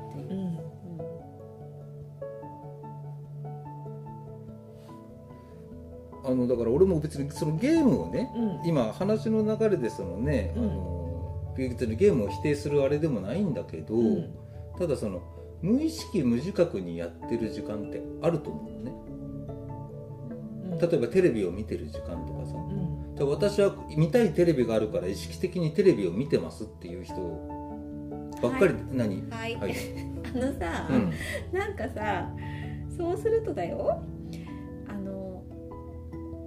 さなんていうの？一日中ね、うん、意識的にいなきゃいけないみたいなさ、うん、その無意識の、無意識にボケーっとさ、うん、なんかサンジャポ見たりさ、うんうんうん、っていうなんかものすごいあの無駄な時間っていうかさ、うん、そういうさ時間が結構その何疲れを癒したりさ、うん、なんかこう気分転換になったりもするじゃない、うん。そのさ無意識に過ごす時間を減らそうって言ってんの？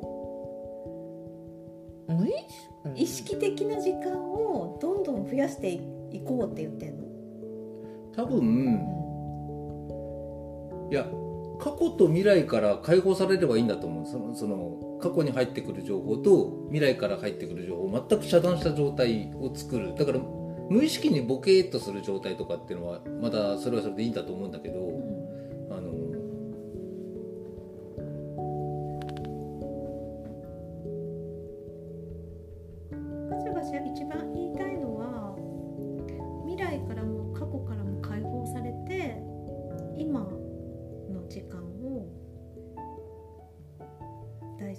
しょうって意識して。意識して。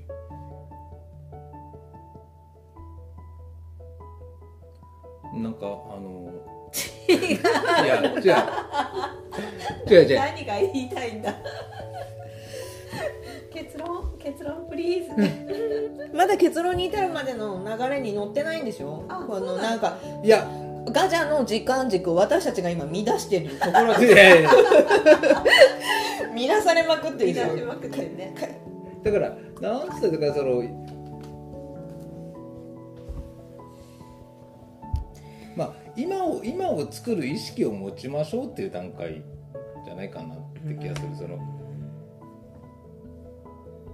うん。分かん。ないいや多分それできてるからだと思う。めぐみさんなんて話聞いてて思うけどそういうことは自然に私にとっては自然だし、うん、うん、できてるからだと思うんだ。でも私そんなさ、うん、今を生きていますみたいな 生き方全然してないけどね普段もね。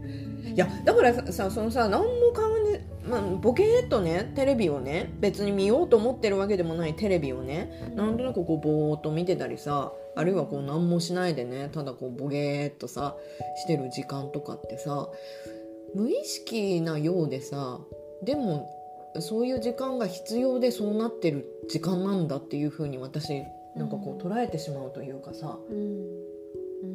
うん、多分なんかこうちょっと疲れてるとかね。うん。心がちょっとちょっと落ち着いた方がいいとかね。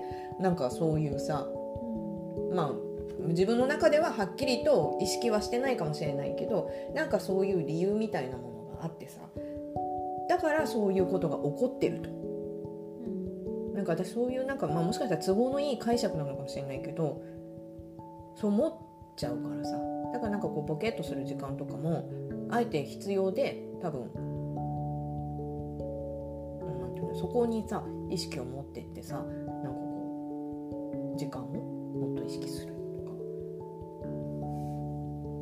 いうふうになんか思わないんだよねきっとね。感じないんだでなんかそれでいいんじゃないかから逆にそんななんかこう意識して時間をねだから疲れんじゃないかなと思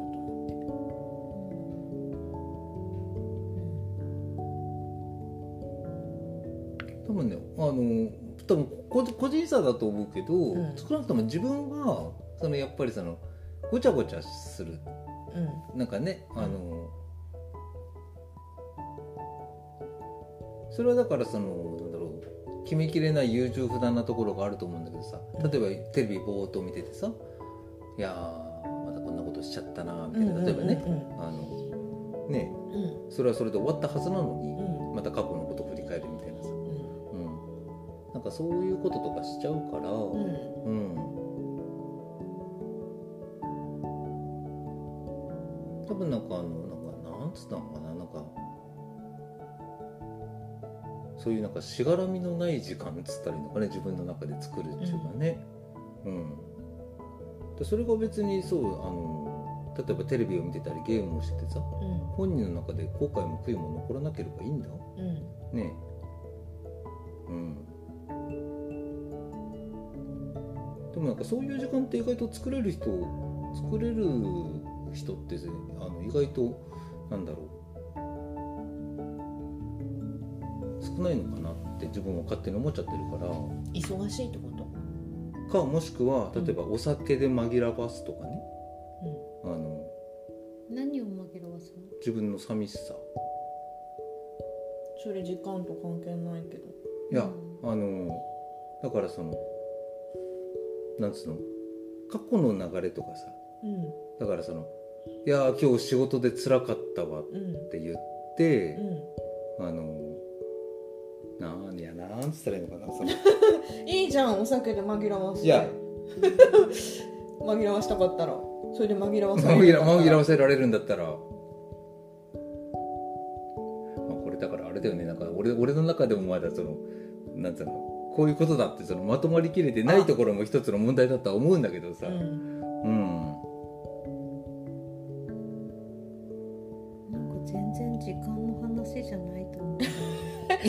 さうん。別に否定してるわけじゃないんだけど、うん。今日はさ時間テーマが時間だから、うん。あのそう言っちゃなんなんだけどその今のお話聞いててもさなんかボケーっとしてさ見たくもないテレビ見てさうん。あなんかまたこんな時間過ごしちゃったっていうのはさ、うん。時間の問題じゃなくてうん。そのテレビを見たことなんかボケーっとねうん。テレビ見てた自分に、うんその罪悪感を持つ、うん。その人の状態が問題なんであって、時間の問題じゃないと思うん。だよね、私。その人の状態が問題なんだと思ううん。でその仕事ですごい疲れて、うん。その疲れとか寂しさうをん。お酒でうん。紛らわす、うん。それも時間が問題なわけじゃなくて、うんそその人の状態が問題なんだと思うんだよね。別にそれお酒でお酒飲んでちょっと紛れて、うん。まあ寝るかってうん。なんかこうすっきりと寝る人もいるだろうし、だけどその時に飲んだ時にさ、あまた自分はこんななんか今日のね仕事を振り返りながらぐちぐち考えながらお酒を飲んじゃったって思えばなんかそれはそのあんまりいい状態とは言えないと思うんだよねその人はね。その一番の問題は時間じゃないと思う。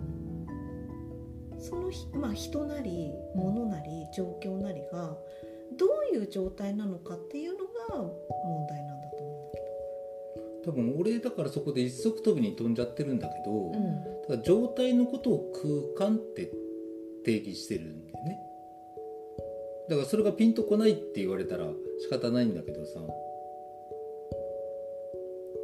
だから状態を認識するっていうことはあの今の今日話今日時間がテーマだって言ってたらあのそれは空間と状態は違うと思うけど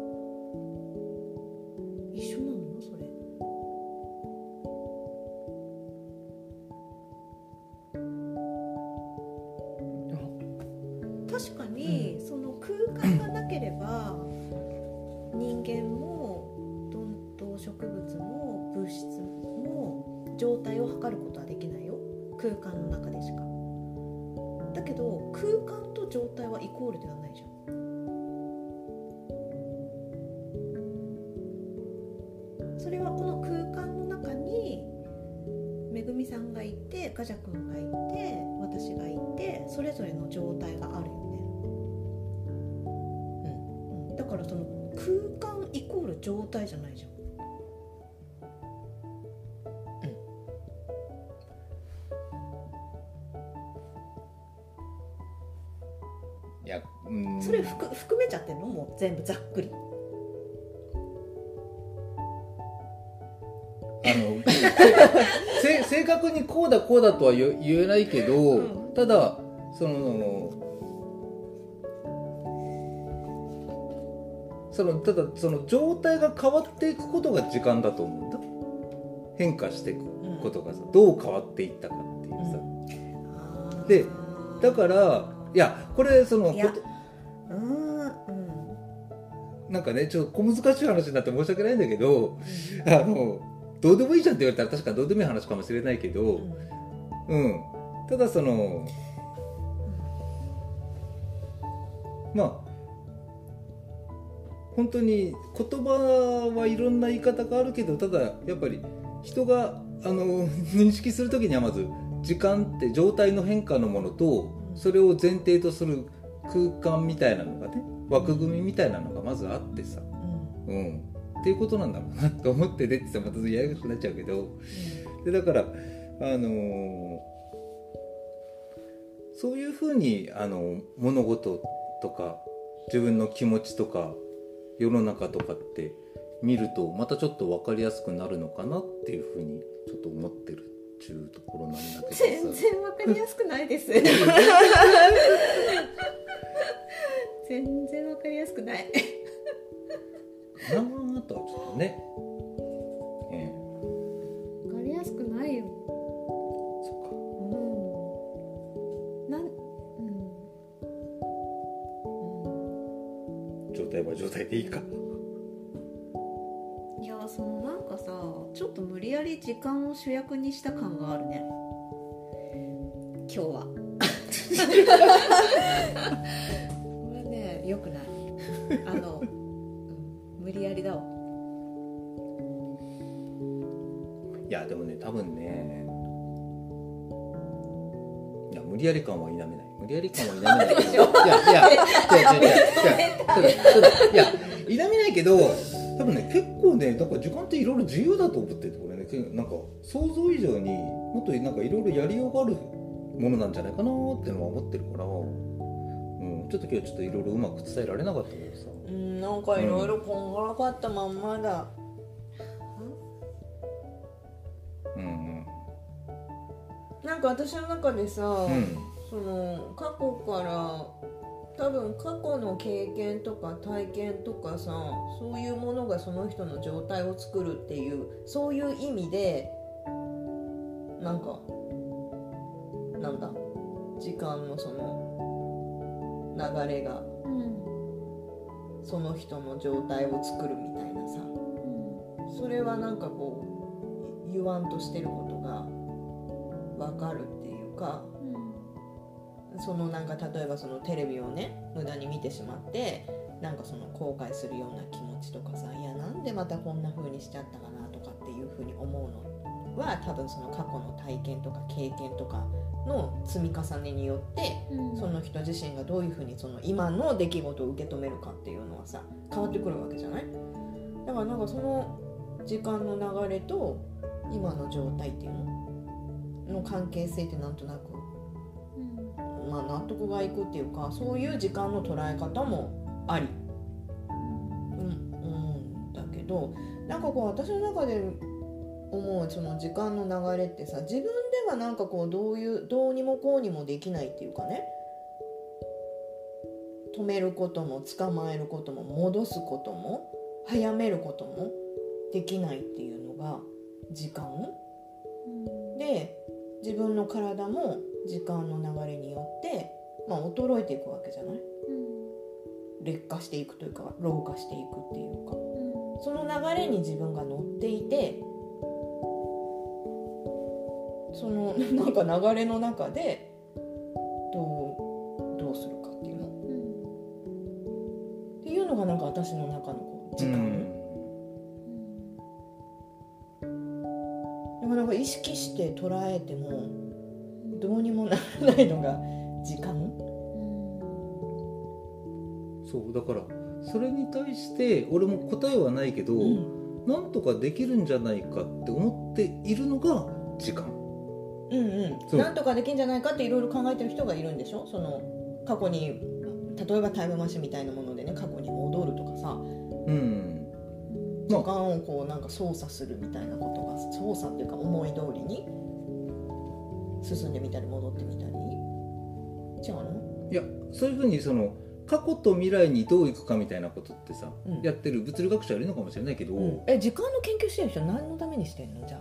分かんないでもあのだって謎謎を解くもしかしたらね、うん、例えば未来に行けたりさ、うん、もしかしたら人類の発展に役立つかもしれないしさ、うん、うん、なんか多分いろいろな目的があると思ってその目的は分からないけど、まあ、ただ自分の場合は、ガチャ君の場合はね、今そのめぐみさんがちょうど言ってくれてさ、もう流れに沿う時間っていうのは流れがあって、それに沿うものだっていう。うん。でその考え方別別に否定するわけじゃないけど、うん、それ以外に時間ってなんかつく使えるんじゃないかって自分の中で最初の方に言った、うん、ね、あの増やしたり貯めたり、ねそういうことってできるんじゃないかなっていうちょっとあの可能性があるんではないかクエスチョン、だからそれを探ってみたいっていう、ね、うん、思いに駆られてるっていう感じでね俺は逆に。増やしたり貯めたりってなんかやっぱり捉え方のような気がしちゃうけどね、うん、過ごしてる時間を自分の中でどういうふうに意味付けしたりするかっていう、うん、まあ感じどう感じるかとかね、うん、うん、それってさ私さ時間が全然関係ない私はなんか時間なんてないっていうさ、うん、その学者さんのさ、うん、意見結構あ分かるなって思うんだけど、うん、その時間ってさ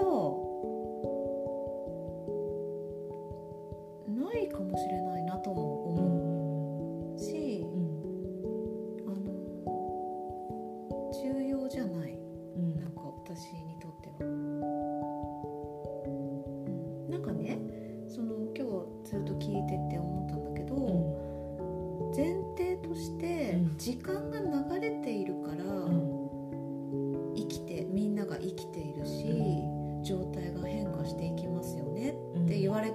していたのね、うん、今日話を聞いてて、うん、私逆なのさ。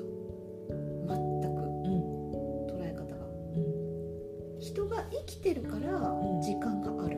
流れてる、あの私が生きてるから私に沿った時間が一本流れてる、私の時間が。で植物とかも、まあ、今さ秋でさすごい紅葉してるじゃん、うんうん、で時間が流れてるから紅葉してるわけじゃないの。私はね、その捉え方としては、植物が存在していて環境があってその環境によって植物がの状態が変化する、うん、変化している。その変化に時間がこう寄り添ってるっていうのかな逆なのさ私。時間があるから、うん、あのみんながいるわけじゃないの。それすごいなんか捉え方が逆だなと思って聞いてた。うん、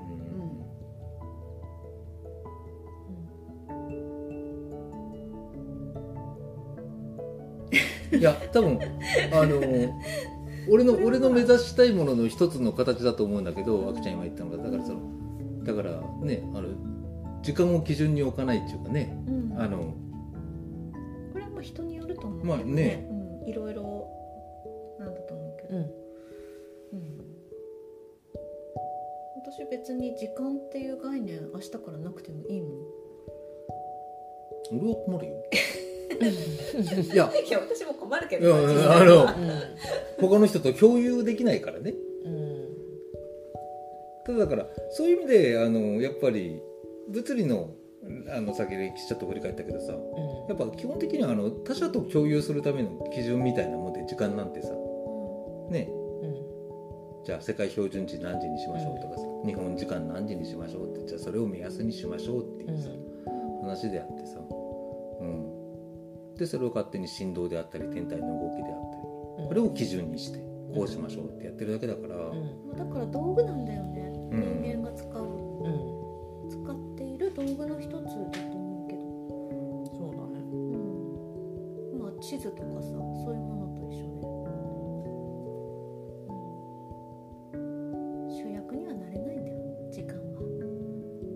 でもねあの人間人間人間だから求めたくなると思うんだよねその自分の自分が今どこにいて何やってるのかっていう位置情報を知るための基準になるから時間ってさ。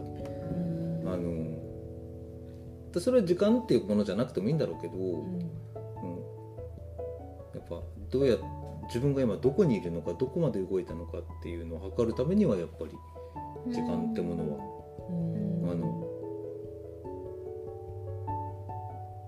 時間をあのよりどころにするというかねなんか基準にしてっていうことでもあると思うんだけど、うん。はい、じゃあ次回はどうしますか？今なんかどれぐらい進んだの？何割いったの？時間について話をしましょうっていう。えー、だってさ、うん。何もでき進んでないかもしれない？もしかして。いやいやそそんなことは大雑把なガイドラインはバってあるあ,、うん、あったんだけど、うん、これねまた難しいよなと思う。難しい、うん、な何割？何割話せた？考えてたこと。え6割ぐらいじゃない？6割。でも半分半分はねあのえー、じゃあ残り半分、うん、次回で次回にしましょう。いいですか？えー、じゃあちょっと行ってみますか次回、うん、まあああの 2, 2周年記念はあのこのようにそうだ2周年記念のトークなスペシャルトークなんだよ。スペシャルトークでこのいやいやこのスペシャルトークなんだけどなんかとてもいや。もう分かんないっていうところ。あの話のエントロピーも増大して あの本当だ、ね、カオス状態になりまして、うん、ああこれがエントロピーが増大するって言われるねまずね、うん、いいかいそろそろ、うん、まあだから次回はぜひとも逆向きのエントロピーがね、うん、あの固定するっていう、いやじゃあちょっとまあこれがどういう結末を迎えるのか分かりませんがちょっとやってみましょう、第2回、はいわかりました。時間です、はい。えー。ではまた、はちょっとい、皆さん心して楽しみに待っていてください。大丈夫かな？大丈夫かな？ありがとうございます。はい。はいじゃあバイバイ。バイバイ。バイバイ